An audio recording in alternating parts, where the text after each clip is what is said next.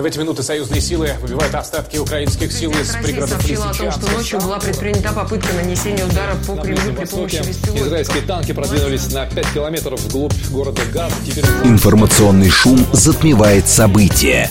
Времени разбираться нет. Мнения и факты перемешаны. Но не у них. Умные парни выходят в прямой эфир, чтобы многое нам объяснить. Интервью о самом важном с самыми опытными. Программа предназначена для слушателей старше 16 лет. Умные парни. 15 часов 5 минут в столице. Радиостанция «Говорит Москва», 94,8. Микрофон Евгения Волгина. Мы в «Умных парнях». Наш умный парень Владимир Оленченко, старший научный сотрудник Центра европейских исследований Института мировой экономики и международных отношений РАН. Владимир Анатольевич, вас приветствую. Здравствуйте. Добрый день, Евгения. Наши координаты 7373948, телефон, смски плюс 7925 888 948, телеграмм для ваших сообщений «Говорит Москобот» и смотреть можно в YouTube-канале «Говорит Москва», стрим там начался.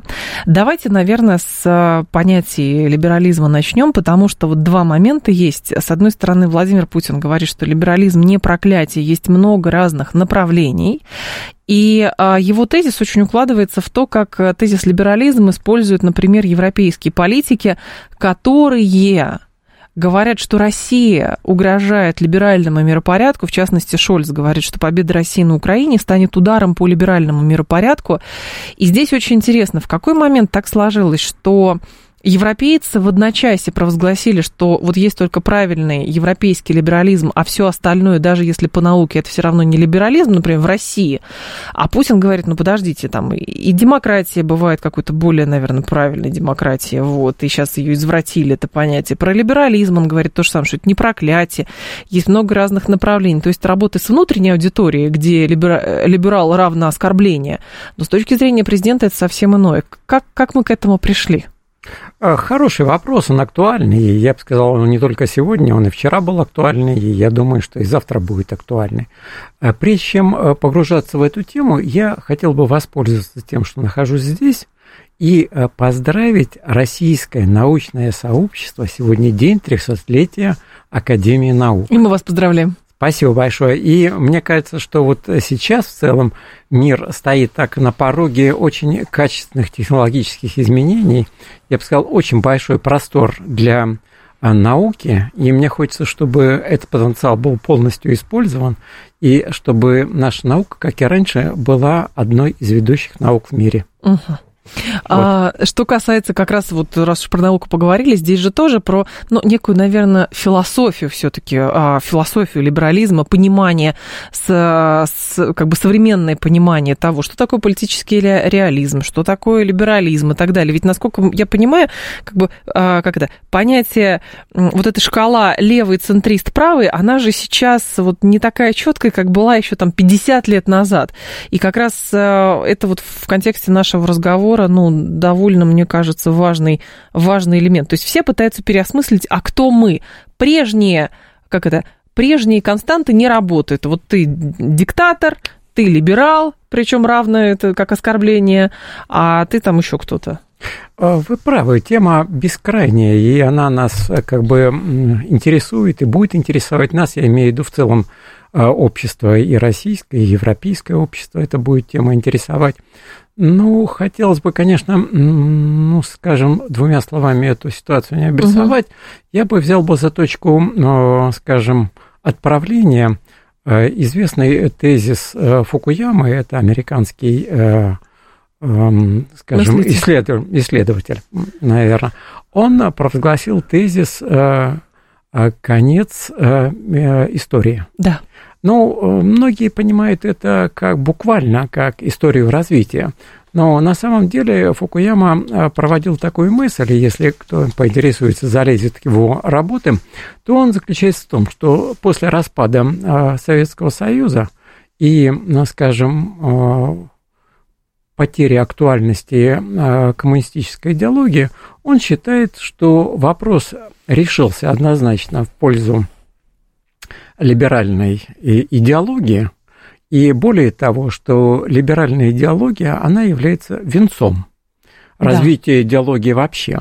То есть, почему конец истории? Потому что не надо напрягаться. Придумывать что-то другое. Даже угу. не придумывать, а искать. Я скажу так, потому что мы, в общем-то, ищем варианты, да, понимания этого мира. Мир, он, конечно, многогранен, многолик, угу. и э, перед нами, как человечеством, стоит задача понять, э, какую грань мы видим, и какая грань, как говорится, к нам благоволит, а какая нет. Так. Э, дальше, значит, нам, соответственно, надо понять, а почему Фукуяма пришел к мысли о том, что э, дальше не надо развивать, и либерализм – это, ну, скажем, пик его.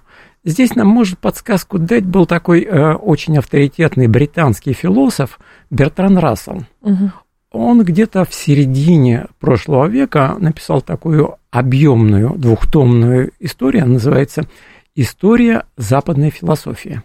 Вот она там с под э, заголовками философия, там, ну, значит, политика и так далее. Он э, там задает себе вопрос, откуда возникла либеральная философия. Идея. Ага. Да. Он э, считает, что это возникло в Великобритании и Голландии как э, опыт того, чтобы, скажем, э, узаконить права тех, кто обладает правом собственности. Им надо было провести какую-то грань которая их обеспечивала бы права собственности. Более того, э, тот же Бертон Рассел, ну, в своих работах, вот в этом двухтомнике он утверждает, что та э, демократия, которую предлагала либеральная э, идеология, это демократия, управляемая правом собственности. Так. Вот. И дальше он проводит мысль, то есть говорит, что меньшинству, которое обладает правом собственности, надо быть немного снисходительным большинству, которое не обладает правом собственности. Такой вот он тезис проводит. Ну, я не буду вдаваться в все подробности, угу. там у него достаточно большая работа на эту тему. Вот. Но он говорит, что фактом является то, что с 776 года по настоящее время носителем выступают Соединенные Штаты Америки. Вот почему и Фукуяма, как бы провозглашая конец истории, тем самым говорит, что нет необходимости искать новую идеологию, потому что с этой идеологией Соединенные Штаты Америки чувствуют себя исключительными. Да, но тогда все равно Соединенные Штаты, а равные европейцы, тоже оказались в ловушке, наверное, собственной уверенности, потому что это вот как на Североатлантическом альянсе очень хорошо видно, повержен Советский Союз, но банально а, как бы штат э, в, в консультантов сохраняется, сохраняется. Идеи какие-то подкидывать надо, надо. Зарплату получать надо, надо. Семью кормить надо. Продолжается торговля рисками. Там выбираются другие цели, другие страны. И то же самое с либерализмом. То есть надо же было э, как бы производить, продолжать производить какие-то идеи, но при этом не обратили внимания, что все равно и Российская Федерация как-то восстала, другие стан, э, страны начинают тоже как-то укрепляться, у них тоже представление о мире есть. И как бы а, мир не оказался в изоляции. То есть в какое-то время, видимо, Соединенные Штаты были условно в некой изоляции, когда все остальные повержены конкуренты, можно пировать. А потом-то пришлось заново работать. И поэтому, наверное, вот это некая как бы вот эта э, пауза, которая была у европейцев, у американцев, она привела к тому, что э, некоторое время назад либерализм стал проявлять какие-то, ну, э, какие-то странные формы. Э, начал получать в виде вот этого диктата меньшинства, э, гендерная история, половая история, ну и прочее.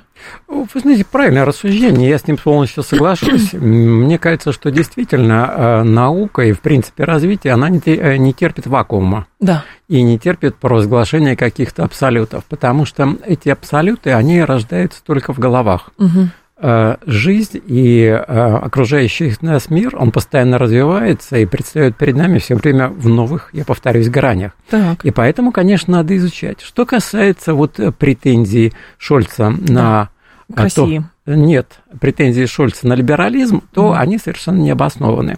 Либерализм – это американская идеология. И Шольц здесь, э, как это, ему можно задать вопрос об интеллектуальных правах. То есть, почему я так говорю? Потому что если взять э, э, немецких исследователей в области идеологии, философии, то там один из крупнейших у них есть такой Хюбнер, он написал работу под названием «Философия Европы». И я ее читал, и я, конечно, поразился тому, с каким, скажем, остервенением европейские философы э, ругают либерализм американский. То есть такие выдающиеся там люди. Ну, там, э, что все не так, на самом деле. Не, на том, что они не согласны с этим. Они считают, что он э, э мешает движению, что он создает неоправданные центры силы и так далее и тому подобное. Я просто поразился. Такое впечатление, как будто они только вышли из какого-то партийного собрания и там ругают. Поэтому меня, конечно, вот забавляет то, что Шольц претендует на то, что представлять э, либеральный, э, либерализм. Но кто ему это давал право? Ну как, он адвокатом, может быть, штат выступает. Да, вот если только так, ну это ему не дело чести. Так вот, я хочу подвести к какой мысли. То есть, а вот на данный момент мы где с либерализмом? То есть э, у нас э, э, в какой-то момент, вот правильно вы сказали, там после 90-х годов и так далее, несмотря на объявленный Фукуямой лозунг, он потом как бы потерял свою... Э, Актуальность. Привлекательность, я бы сказал бы, и для последователей, и для оппонентов. Значит, э, на его место пришел, мы все знаем, открытое общество. Это Карл Поппер. Да. Вот, значит, а, но Карл Поппер тоже уже в прошлом. А вот из текущих это а, такой французский философ Леви Бернар Арви. Вот, он а, является продолжателем и популяризатором. Так вот, его, возвращая к Шольцу и всем остальным, его главный тезис какой такой, что к власти нельзя допускать ярких личностей и глубоких интеллектуалов, иначе они начнут проводить объективную линию.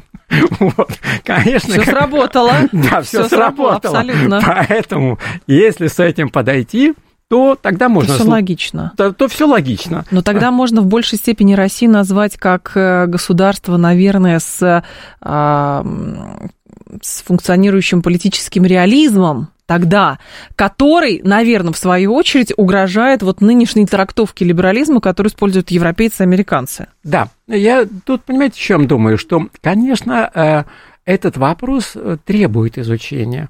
Я имею в виду либерализм и консерватизм по той простой причине, что им очень э, часто к нему обращаются, и нам как бы обращают в упрек да. России. Но когда вот обращают в упрек, я вспоминаю такой э, э, был одесский анекдот. Значит, один человек пришел э, к мастеру заказать себе костюм. Заказал. Ему сшили. Когда он надел, оказалось, что в одном месте он тянет, в другом еще что-то, э, не по фигуре и так далее и тому подобное. На что ему э, мастер говорит, а вы вот, говорит, немножко наклонитесь влево, а тут согните ногу, а идти будете в присядку. И тогда вам подойдет. Да, подойдет. Он послушался его, вышел на улицу. Угу. Встретились два одессида, как это водится. Один одессит второму говорит, ты посмотри, как человека скрючило. А второй говорит, ну зато как на нем костюмчик сидит. Я к чему это говорю? Я к тому, что нам надо написать или исследовать либерализм применительно к России, а не применительно к миру. У нас была попытка, но эта попытка была э, в конце XIX века. Был такой ученый Лентович, написал, да. так она называется, «История либерализма в России». Вот. С тех пор чего-то исследований нет. Мы, то, с чем мы встречаемся, это сплошные лозунги. И хотелось бы, чтобы были такие работы, как вот я сказал, там, ну, там, э, Рассел написал, Леонтович, чтобы вот он исследовал сегодняшний момент – и независимо от того, что происходит в США, что происходит э, в Германии, что происходит в Испании, я имею в виду, вот моя мысль такая, что если мы возьмем на себя этот труд и составим mm свое собственное мнение, то есть исследование фундаментально, Тогда мы можем дискутировать на эту а тему. А почему, в принципе, тогда, Владимир Анатольевич, возникла вот эта история дефицита современной философской мысли? Потому что, мне кажется, даже вот эти вот витиеватые какие-то а, лозунги или трактовки европейцев о том, что есть правильный либерализм, что есть неправильный, это не более чем, ну, как бы трактовка человека, который где-нибудь в Евросовете, наверное, сидит и имеет какие-то, ну, может быть, там, какое-то базовое образование. Но вот современного фундаментального труда осмысления понимания того, что есть текущее время, ни с той стороны, ни у нас нету. И поэтому мы вот так соревнуемся. А европейцы говорят, вот это вот неправильно, потому что надо по-нашему. А мы сад цветущий, остальные джунгли. Но это абсолютно примитивный прием. Я полностью согласен, и согласен полностью с формулировкой. Я как раз сторонник того, чтобы э, сформулировать фундаментально текущий момент так, как видим мы, так, как видят американцы. Ведь философия в чем заключается, если снова обращаться, к, опять же, к авторитетам, не нашим, да. а вот, предположим, э, был такой э, деятель э, Алексис де Терквиль, он написал работу «Демократия в США». Угу. Он ее написал, это был 1830 год. 31 это, точнее, он отправился в США и написал ее. Вот американцы мне говорили, что она до сих пор является настольной книгой у них. Вот. Э, то есть она действительно, если вы ее хотите вникнуть в те процессы, которые происходят в США, стоит залезть в нее и посмотреть. Он, э, как говорят, добросовестный исследователь был и неангажированный. То есть он писал угу. так, как оно есть. Так я что хотел сказать? В этой работе, я сейчас не помню, то ли 150-я страница, то ли 185-я страница, а Торквиль написал 200 лет назад, он говорит, я вижу, что в будущем основное соперничество в мире будет происходить между американцами и русскими. Вот, Казалось бы. Да, да, то есть настолько. Но тут э, к чему я это привел? К тому, что оно действительно происходит. Но у нас разные подходы. Мы не отрицаем Америку. Мы готовы, пусть она существует. Мы готовы с ней кооперироваться там, где можно, и исходим из того, что конкуренция обеспечивает прогресс. А американцев же радикально другой подход, что России не должно быть. А вот должны быть Соединенные Штаты Америки. Но такой путь, он тупиковый. Угу. Нет конкуренции, нет развития, нет какого-то прогресса. Вот мне кажется, где, скажем, я обозначил просто вопросы, это не мнение, это просто вопросы, которые стоят, и на которые нужно давать ответ. А тогда другой момент еще возникает. Вот э, Европейский Союз говорит, Жаза Барель говорит, а США, ой, да, ЕС опустошил свои запасы, не обладает волшебной палочкой, чтобы дать Украине больше снарядов. Шарль, Шарль Мишель до этого говорил, я в шоке от того, что, значит, Европе... кто-то в Европе говорит, что не хватает э, денег на то, чтобы снабжать Украину в противном случае, или говорит о том, что Луганск и Крым навсегда будут российскими. Шольц говорит, что если русские одержат победу на Украине, это будет, э, в общем-то, крах фактически Европейского Союза. Откуда такая догматичность? С чем они... Что для них? То есть одно дело есть пугалка а, для значит, того, чтобы военно-промышленный комплекс снабжать деньгами в виде, европейский я имею в виду, в виде того, что надо помогать Украине, иначе, если русские победят Украину, они, значит, на танках доедут до Ла-Манша. Но это я понимаю даже, вот эту манипуляцию. Но вот когда они говорят про сущность, как бы демократии, либерализма и так далее, откуда они взяли, что Россия в конфликте с Украиной угрожает именно этому миропорядку? Что они в это вкладывают? Мне кажется, искусственное построение. Серьезно? Ну, мне тоже кажется, оно искусственное, потому что, во-первых, нет никакой э, под это э, теоретической основы, во-вторых, практика это отверга, а, опровергает. То есть даже если заглядывать в историю, то практически э, каждый раз к России, если уже говорить, куда там и шла, обращались с точки зрения того, или не с точки зрения, а как к спасителю и как к арбитру. То есть, если мы дошли до Парижа, то нас просили просто для того, чтобы вмешаться в политические процессы и э, разрушить ту империю, которая была создана во Франции. Так. В 1945 году мы опять же пришли не потому, что нам очень нужно было там Территории. Территории. Они нам не нужны, грубо говоря, потому что там ничего такого нет, что для нас было бы привлекательно. Не обижай, конечно, европейцев. Вот. Но опять же нас попросили об этом. Но потом-то началась холодная война, то есть означает, может быть, это как раз а, когда опасение неких альтернативных идей, которые может, которые несет за собой Россия, даже если сама для себя она это точно не сформулировала. Условно, вот раньше была красная угроза, угроза социализма, коммунизма и так далее, а сейчас это вот что-то другое, то есть потому что у России совсем иной взгляд на то, каким должен быть мир. И как будто бы эта идея может привлекательно, а значит, это дезавуирует роль европейцев, ну, условно. Да, я согласен с вами. Понимаете, тут получается как? Мы считаем, что мир для всех, а, к сожалению, наши оппоненты, сегодняшние оппоненты, не все, конечно, те, которые находятся у власти, скажем, э, в Западной Европе угу. и в США, они считают, что мир только для них. Ну, э, на, э, э, скажем, Поэтому, конечно, здесь э, я думаю, что вот этот вы правильно подметили, что после Второй мировой войны, конечно, идеология, идеология была свободы в Европе. И мне кажется, это очень здорово пугало. Вот, и мое предположение такое, ну и так некоторые авторы с этим согласны, исследователи, что НАТО создавалось для того, чтобы консолидировать Западную Европу, да. консолидировать ее э, в том плане, чтобы она сохранила, ну, скажем, э, э, послушание, скажем так. Мое, мое Не сдвигалось никуда. Да. Я здесь подхожу к той мысли, которую, или вернее, к тому вопросу, который вы задали, о том, что э, они опустошили свои запасы. Это лишний раз говорит о том, что э, сама структура НАТО, она была э, такая формальная, и цель ее была именно держать в узде. То есть в узде чем, скажем, необходимостью перевооружения, необходимостью проведения маневров, необходимостью насыщения запасов, выдвижением военных, э, скажем, доктрин, которые все доктрины, э, они начинались с констатации якобы существующей Тогда это была советская, а теперь российская угроза. То есть э, нас все время э, побуждают тому, чтобы мы кому-то угрожали. Примерно так это звучит. Угу. Но и, скажем, эта мысль, видимо, ну не мысль, а так скажем, идея, она увлекает политиков. Увлекает, знаете, каких? Каких?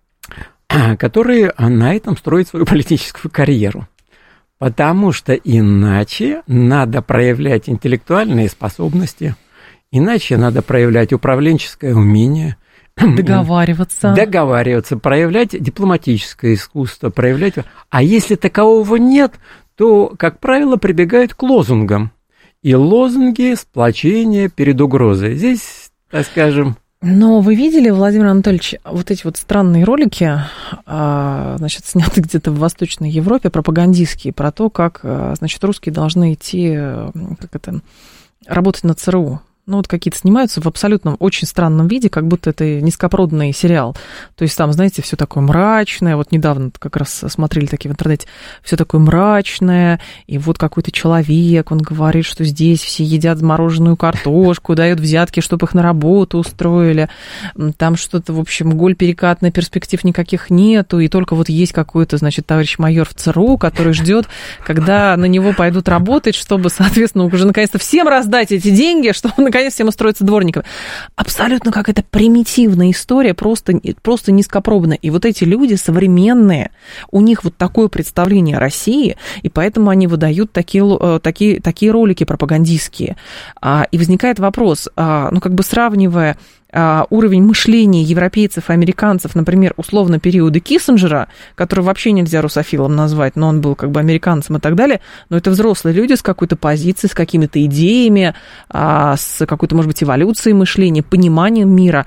А почему все скатилось вот до такого примитивного уровня?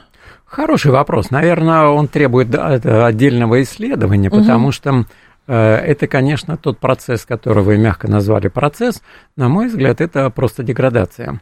Вот, э, я имею в виду и деградация мышления, и деградация идеологическая, деградация идей, вот, но она ведь, э, если бы она происходила просто так внутри, ну, там, скажем, э, грубо говоря, там сосед на соседа напала депрессуха, он сидит дома и себе... Ну, вот что-то в этом роде, да, да, да. Но если сосед при этом начинает вам ломать стенку, или при этом, так скажем, э, устраивает какие-то дебоши на лестнице и так далее, то это уже вас задевает, то есть уже это нельзя оставлять Он говорит, да это я делаю ради своей безопасности, вы что? Ну да, Мне хорошо, что у нас сохраняется вот это чувство юмора, и меня немножко настораживает его отсутствие у американцев. Хотя, э, так скажем, э, иногда попадаются, не попадается, вернее, безусловно, есть широкий пласт и американских, и европейских интеллектуалов, которые задают те же вопросы, которые вы задали, и которые считают это неприемлемым. И самое главное, что они считают, что это бесперспективно, это ведет в тупик. И поэтому они ставят вопрос о необходимости изменения, то есть не нас изменения, а своего изменения. Давайте после новостей продолжим. Владимир Оленченко с нами, старший научный сотрудник Центра европейских исследований Института мировой экономики и международных отношений ИРАН. 15.30 новости. Интервью о самом важном с самыми опытными. «Умные парни».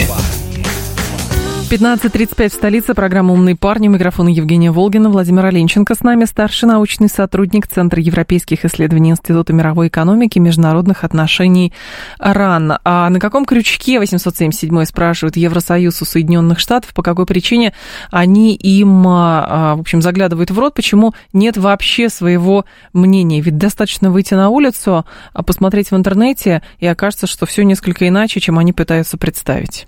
Вы знаете, хороший вопрос, и я, может, повторюсь, но задаем мы, не только мы себе этот вопрос, а на здравомыслящие политики практически во всех странах Европы этим вопросом задаются. Некоторым из них удается а, прийти к власти. Ну, я бы назвал здесь Орбана, назвал бы а, Фица в Словакии. Хотелось бы, чтобы это, ну, если так можно выразиться, тенденция или движение ширилось, и чтобы в Европе к власти э, возвращались те люди, которые действительно думают о Европе, но в хорошем смысле слова, имея в виду, думают как о части мировой развития, как о части э, той нового континента, который сотрудничает со всеми, ведет многовекторную политику. То есть вы думаете, у них нет осознания того, что они становятся периферийными? Вы знаете, вот, к сожалению, э, те политики, которые у власти, им это нравится. Моя э, версия такая, что им это нравится, поскольку им э, позволяет это сохраняться в политике. Угу. Потому что если перейти... То есть на... их время, такое их время. Да, их время. Потому что если перейти на поле здравого смысла, на поле поиска э, конструктивных решений, на поиск каких-то творческих развязок, то здесь, к сожалению, видимо, у них нет таких способностей просто. То есть по-русски это называется некомпетентность. Угу. Ну, а как иначе мы назовем компетентностью? Ну, вот если обратиться в историю, давайте посмотрим вот историю, предположим, э, э, развития, ну, не развития, наверное, а распространения в Европе э, пандемии. Да. То есть ее объявили 13 марта, ВОЗ объявил. А до 25 марта в Евросоюзе, имеется в виду руководство Евросоюза, никаких действий не предпринимало, а продолжало говорить про зеленую повестку.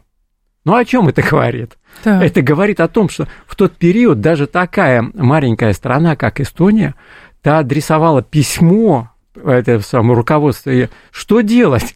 Как быть? А потом закрывайте границы, обнуляйте ну, Шенген. Да. То есть, понимаете, я этот привел как пример, это пример, ну, скажем, подтверждаемый, его можно найти и в открытой, публичной печати. Это говорит о какой-то мере отвечает на тот вопрос, который задает нам слушатель.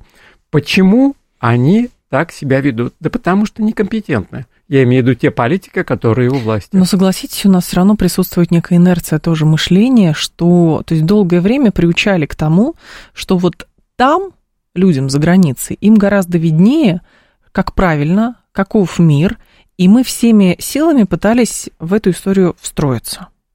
Потом в какой-то момент все поменялось, и мы понимаем, что, в общем, все не так радужно на самом деле, как и было но при этом все равно сохраняется некая иллюзия, ну, не может же быть настолько. Ну, вот, ну, условно, мы привыкли к разным, а, значит, э, странным вещам, которые, например, у нас транслируют некоторые представители парламента, вот, или там некоторые главы каких-то регионов, да, или там муниципалитетов, но так, чтобы вот с высоких трибун Европейского Союза Урсула фон дер Ляйен на полном серьезе говорила, что а, причиной бунта фермеров, значит, нужно искать в а, климатическом сейчас, значит, в изменениях климата и политике Кремля выглядят по меньшей мере, ну, как бы это вызывает вопросы. Я согласен. Вы знаете, действительно, ну, трудно вот с точки зрения а, логики, с точки зрения нашего менталитета, это найти объяснение, я имею в виду приемлемое объяснение. Угу. Ну, невозможно, я такое слово использую. Просто сколько бы мы ни старались, скажем, сохранить, помочь сохранить авторитет там, скажем, той же Урсуле фон дер Ляйен или сохранить авторитет тому же Шульцу, то не получается. у нас не получается найти какие-то объяснения, почему э, они э, говорят те вещи, которые не просто, э, э, скажем, не э, коррелируются с реальностью, а которые относятся, ну, к, мягко говоря, к фантазиям. Да. Вот, тут я думаю, что вот в этом, наверное, э, проблема, их проблема Запада, не, не наша проблема. И, конечно, э, кто им поможет выйти, а вот эти вот заявления, я их отношу еще, знаете, к какой категории? Это напоминает какой-то коллективный транс. То есть они такими... Секта. Да, как секта какая-то. Они собираются вместе и начинают вместе произносить какие-то там слова, там типа, что надо противостоять России, да, все вместе. И вот этот транс такой, они в него вводятся. Вот я смотрел картинки, которые показывают там. То есть они действительно, у них какое-то такое, ну... Индуцирование происходит. Да, индуцирование, какой-то появляется такой в лицах, э, светится какой-то фанатизм. То есть я просто поражаюсь. То есть, конечно, невольно вспоминается э, всякие, опять же, западные э, изобретения типа тоталитаризма, угу. вот, и так далее. Но почему, с вашей точки зрения, а, Европейский Союз например, так цепляется за историю с Украиной, то есть что есть Украина для Европейского Союза, если ее устойчивость а, связывают чуть ли не с будущим вообще вот этого супергосударства, именно ЕС? Ну, я бы довел до эту мысль бы, если бы э, продолжать, я бы ее довел до абсурда. Я бы сказал, что вопрос стоит или Евросоюз, или Украина. Я имею в виду в американском понятии. Да. Видимо, так стоит вопрос. Серьезно? То есть, мне кажется, что э, в Евросоюзе, ну, я имею в виду у нынешних политиков, нет э, понимания того, скажем, если бы они немножко огляделись по сторонам, что независимо, как сложится политическая обстановка в США, после 25 года, я имею в виду 20 января 25 года, там должен быть угу. инаугурация нового президента – в любом случае стратегия американцев будет направлена на продолжение истощения Евросоюза, на продолжение истощения Украины с целью укрепления мощи американского государства. Мне кажется, это вполне очевидно. Да? То есть, ну, а как иначе назвать, э, скажем, когда им поставляют энергоносители по цене, превышающей в несколько раз мировые цены? Ну, это в чью пользу выгода идет? У меня возникает вопрос. Mm. Или взять поставки, скажем, э, так называемой сельскохозяйственной продукции с Украины. Я специально подчеркиваю, с Украины, не украинской. Дело в том, что практически производителями э, сельскохозяйственной продукции на Украине является американские компании. Сейчас Евросоюз а, принял решение о бестаможенном, беспошлинном ввозе товаров сельскохозяйственных товаров с Украины в Европу. Так. С этим, предположим, французы, они э, уже открыто говорят о том, что это подрывает их собственное производство угу. в части птицы. Для, э, я не говорю уже про Восточную Европу, я говорю про э, э, Западную Европу. Э, в Германии, соответственно, отказываются датировать э, приобретение топлива для да. производителя. Это к чему ведет? Это приведет к свертыванию внутреннего производства. Угу. Но спрос-то остается. Конечно. А как он будет восполняться этими поставками сельскохозяйственной продукции с Украины? То есть, на мой взгляд, такая откровенная, ну, скажем, эксплуатация, если использовать такое слово. То есть Шольц Сегодня... условный агент. Ну, и не хочется так его называть. Вот. Ему, наверное, если кто-то так сказать, он обидится там. Я думаю, что просто это выше его понимания. Вот так бы я сказал просто мягко. Выше просто выше его понимания. Он, может быть, искренне думает, что какой-то там существует либерализм, что либерализм это что какая-то такая вот вещь, которая поднимает людей над землей, вдохновляет их. И э, эти люди, вот жалко, что другие жители Германии этого не понимают, угу. а требуют там э, снижение цен на топливо, требует снижения цен на электроэнергию. Говорит, подождите, у нас есть более высокие цели. Да, у нас высокие цели. То есть вот мне кажется, такие очень глубокие заблуждения. И я вот повторюсь, то есть Э, мне недавно эта мысль в голову пришла, что это какой-то коллективный транс такой. Угу. Вот. И он, к сожалению, тупиковый. Этим можно объяснить а, тоже странную реакцию, кстати, и европейских, и американских, значит, не только политиков, но всяких комментаторов, там, общественных деятелей по поводу визита Карлсона в Москву. То есть интервью там, оно только завтра выйдет, но уже так много всего, уже, конечно, и слухи были, что на него санкции наложат. Уже Евросовет, правда, сказал, что нет, все-таки не будут накладывать никакие санкции. Но там уже высказались так или иначе. То есть я правильно понимаю, что европейцы и американцы два года выстраивали информационную блокаду для Российской Федерации, но а, вне зависимости от того, кто провернул эту специальную операцию по тому, что Карлсон приехал сюда, или просто ему дали согласие, а, как наиболее, как бы, там, не знаю, адекватному, может быть, нейтральному журналисту или там без, без, без как это назвать, то есть незаряженному такому, или наоборот, это Российская Федерация пригласила Карлсона, то информационная блокада, по сути, тем, что он сюда приехал, взял интервью Путина, она, прор, э, она прорвалась. И это для европейцев и американцев стало большой проблемой. Вы знаете, я думал на эту тему, но у меня есть своя версия этого. Пожалуйста. Моя версия заключается в том, что э, приезд Карлсона в Москву и то, что он э, э, сумел э, получить согласие и получил э, интервью, она говорит о том, что э, в Соединенных Штатах Америки идет очень серьезная борьба между э, теми людьми, которые олицетворяют сегодняшнюю э, администрацию, и э, теми людьми, которые олицетворяют здравый смысл в Соединенных Штатах Америки. Безусловно, он получил поддержку в США, безусловно, э, кто-то его поддержал, безусловно, он получил чье-то одобрение, безусловно, не случайно Илон Маск сказал, что он предоставляет ему трибуну для размещения этого. Угу. Более того, э, некоторые СМИ говорят, что Илон Маск сказал, что будет готов защищать его, скажем, юридически. Да, если и, на него там что-то Да, если к нему будут предъявлены. Это, мне кажется, мы видим борьбу внутри США, борьбу между американскими элитами. Угу. И э, вы правы, что вот та элита, которая выстраивала, э, скажем, э, блокаду, она, мне кажется, эту блокаду выстраивала не только против нас, а выстраивала блокаду для самосохранения. Есть. Но что есть только наше мнение и неправильное. Да, а другое и мне кажется, что вот их больше всего беспокоит, что вот, э, скажем, разрушение этой блокады – это разрушение их особого положения, разрушение э, того, что они пытались создать себе какую-то исключительность.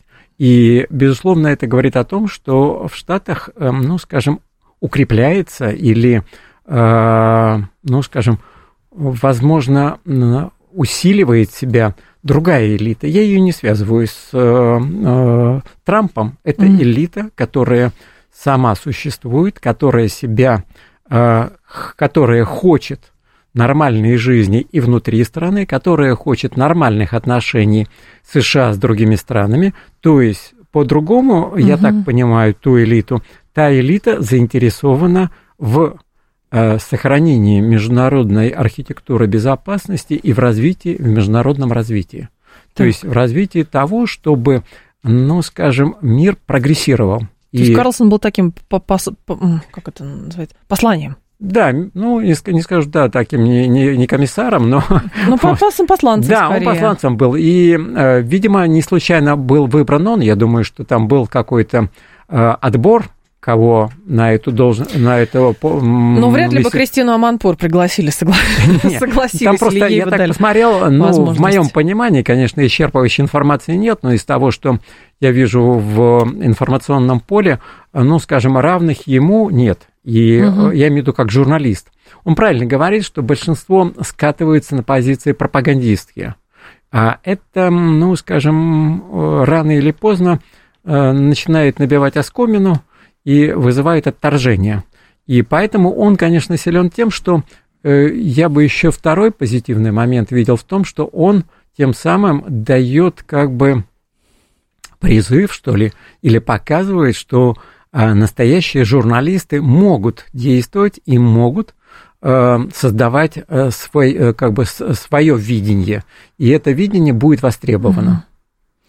Но с вашей точки зрения здесь же просто для меня действительно было открытием а то, как на внешних э, значит, границах отреагировали на то, что он сюда приехал, то есть действительно это была история следующего порядка, что мы выстраиваем свою информационную картину мира, эта картина должна быть единой ничего, потому что если обратить внимание на, внимание на то, как трансформируется, за это время трансформировалась топовая европейская, американская пресса, то там, в общем, про свободу слова, как это, плюрализм мнений вообще говорить уже не приходится, если глубоко, серьезно все это изучать и анализировать.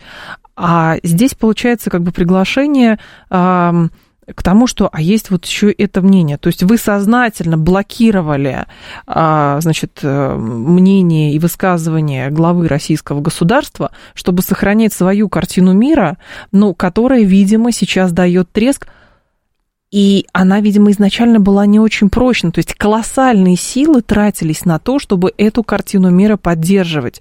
Но что-то пошло не так, то есть человек от вас, откал, или вы там его откалывали, он откололся от вас, создал свое СМИ, он просто приехал. Но если бы это ничего не значило, наверное, бы такое количество эфиров с той стороны не... Пос... Почему у нас посвящается, я, я понимаю. Но с той стороны бы не посвящалось такое количество эфиров. Хиллари Клинтон бы не брали интервью, где она говорила, ну, он просто полезный идиот. Ну, ну, это о чем говорит? Значит, что-то все-таки приезд Карлсона в Москву значит для, для иностранцев. Я соглашусь с вами. Безусловно, ну, э, идут э, на, скажем, процессы, которые, может быть, э, информация о них нам не полностью доступна, угу. я имею в виду на нашем уровне, может быть, на политическом она более широкая, но смысл, конечно, в том, что вот последние годы, вы правильно говорите, те, ту, скажем, конструкцию, которую создавали или пытались создать Э, конструкцию мира, она была непрочная. Непрочная, знаете почему, я почему? думаю? Потому что она была искусственная.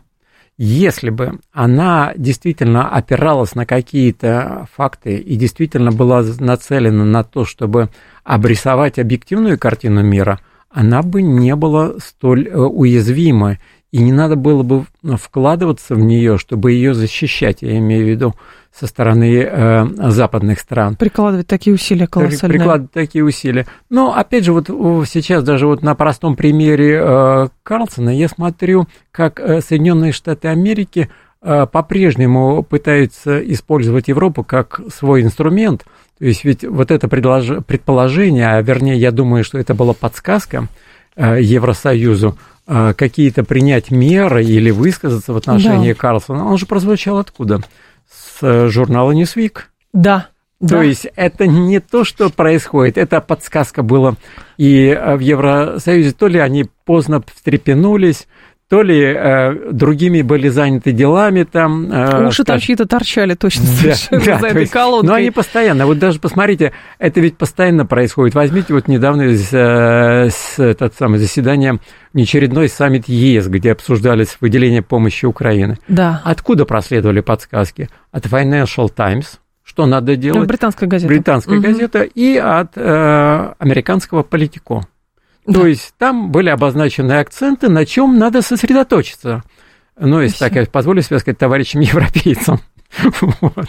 Поэтому, конечно, скажем, вот это все, оно свидетельствует об очень серьезной, мне кажется, внутриполитической борьбе, которая происходит в США. Угу. И такой же отраженно она происходит внутриполитическая борьба и в Европе. Про европейцев любопытно. Не слишком мы переоцениваем а, влияние Фицу и Орбана а, в части того, что они могут стать некой фрондой а, и такой, таким здравым голосом среди странных высказываний ключевых европейских политиков? Ну, тут понимаете, какая вещь? Некоторые э, хотят видеть в них э, таких русофилов, Надежду, да. Да, некоторых русофилов. Ну, я не отношусь к ним, кто хочет видеть. Безусловно, и Орбан и э, Фица, они исходят из, э, скажем, интересов своих стран. Им надо отдать должное в чем? когда они э, отстаивают интересы, они, я понимаю, не просто их берут из головы, они просто чувствуют, чем живет население. И не боятся это говорить вслух. Второй момент, который, э, скажем, привлекает их, меня привлекает них, это то, что они задумываются о будущем Европы. А имеется да? в виду конструктивном, не о том угу. будущем Европы, что закрыть все двери, э, навесить везде замки, а ключи выбросить в окно, как там финны делают, примерно так. То есть, я так образно, конечно, но примерно так звучит. Это лишний раз доказывает, это ведь вот это все, что делает там, ну, та же Финляндия и другие страны в отношении а, России, это, в принципе, часть той конструкции, о которой вы говорили, которая, а, ну, скажем, план, который или образ, который родился в Соединенных Штатах Америки, и они ее настойчиво создавали. И их это очень беспокоит, что она все время требует подпитки. Она сама по себе не живет, эта конструкция. Угу. То есть ее постоянно надо насыщать каким-то негативом, каким-то э, коллективным трансом, какими-то э, несусветными, э, скажем, заявлениями. Вот вы сами говорили, приводили насчет того, что там сельское хозяйство завяло, потому что это козьи Кремль. Это сказал... Нет, не сельское хозяйство, это бунтуют э, трактористы ну европейские, потому что это все рука Кремля длинная. Ну это Урсула фон дер Ляйен, не я, если что, сказал. Ее скоро будут так раз, разберут на цитаты. вот, да, и, думаю, и использовать. Но да. в этом отношении просто вспоминаются цитаты. Хорошо, можно взять там а, поклонники Макиавелли могли бы привести здесь цитаты в части того, насколько перспективно, например, рассуждать о, о а, смене властей в Соединенных, о, в Европейском Союзе, когда он говорил, что там а, лучше из тех крепостей не быть ненавистных народу, какие крепости не строй, они не спасут, если ты ненавистен своему народу. Ну хорошо хорошо, если там фермеры бунтуют, а, желтые жилеты бунтуют, вот есть Орбан, есть Фицию, с ними вроде как договариваются, не знаю, шантажируют, манипулируют, ублажают чем-то, они соглашаются какие-то деньги Украине давать, но рано или поздно все равно а, как бы количество негатива перейдет в качество негатива. Но если селекция европейских политиков целенаправленно производилась штатами, чтобы они в конце концов стали Шольцем, а, фон дер Ляйен, а, Рютте и так далее. Откуда возьмутся, скажем так, вот эти реал-политик? Ну, их же достаточно. Если... Они есть? Конечно. Серьезно? Ну, загляните, например, на политический небосклон э, Германии. Какая-нибудь альтернатива страна. для Германии вы имеете Не только альтернатива, э, есть и другие, там создана сейчас новая партия, вот, они все стоят на позициях вот здравого смысла. Не то, что они про пророссийские, они именно этом. И, собственно, даже вот э, что э, то, что я говорю, это не слова, а факты, говорит о том, что э, Бундестаг, за, за, ну, не скажем, не поддержал выделение помощи Украине. Да. То есть это говорит о том, что такие, просто это как ответ на ваш вопрос, где эти политики. Я уже не говорю про Францию, достаточно э, много людей, которые, э, скажем, э, впитали, я так бы сказал, свободолюбивый французский дух, и которые, ну, скажем, рассматривают как унижение Франции, когда ее, скажем, унижают в Соединенных Штатах Америки. Но система действующая просто их маргинализирует. Согласен с этим, что, безусловно, вкладываются большие деньги для того, чтобы, вот вы хорошее слово подобрали, представить их как маргиналов, но от этого они не меняют своих намерений, угу. и они не отступают. И я думаю, как только ослабнет, ну, не позволю себе такое слово, финансирование, то я думаю, они сразу а, раскроются в лучшем своем виде. Ослабнет финансирование, я имею в виду американское. И они будут... Еди... А за счет чего, кстати, Швейцарии удается пока, ну, действительно, пока что все-таки демонстрируют некий свой нейтралитет, но это даже в части замороженных российских денег. То есть они, по-моему, единственные, кто а, всячески предостерегает от того, чтобы эти деньги изымать и направлять куда-то. Ну, я думаю, что здесь, в принципе, я не согласен с тезисом, что нейтралитет а, а, держит. держит э, Швейцария. То есть мы по этому поводу МИДа России однозначно высказались, когда Швейцария предлагала свои услуги как посредника. Да. Мы однозначно сказали, что не могут, можем это принять, потому что они занимают чью-то сторону. А в отношении денег вопрос простой, потому что если э, отдавать деньги, то это совсем э, девальвирует, э, скажем, авторитет Швейцарии как место, где можно хранить деньги. Безопасно. Безопасно. Владимир Оленченко был с нами, старший научный сотрудник Центра европейских исследований Института мировой экономики и международных отношений ИРАН. Владимир Анатольевич, спасибо, ждем вас снова. Спасибо большое, мне было приятно. Далее информационный выпуск, потом Юрий Буткин. До завтра с вами прощаюсь. Всем приятного вечера.